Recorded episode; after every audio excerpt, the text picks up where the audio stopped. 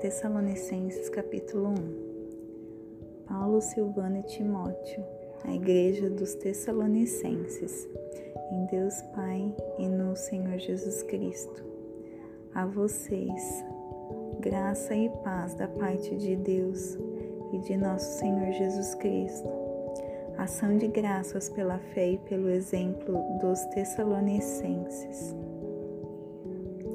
Sempre damos graças a Deus por todos vocês, mencionando-os em nossas orações. Lembramos, lembramos continuamente diante do nosso Deus e Pai o que vocês têm demonstrado, o trabalho que resulta da fé, o esforço motivado pelo amor e a perseverança, proveniente da esperança em nosso Senhor Jesus Cristo.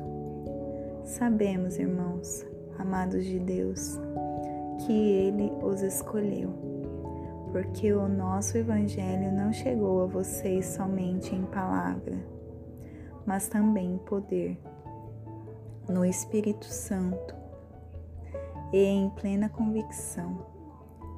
Vocês sabem como procedemos entre vocês em seu favor.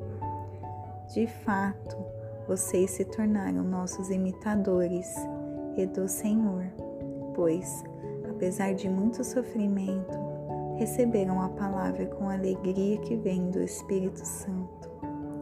Assim, tornaram-se modelo para todos os crentes que estão na Macedônia e na Acaia porque, partindo de vocês, propagou-se a mensagem do Senhor na Macedônia e na Acaia.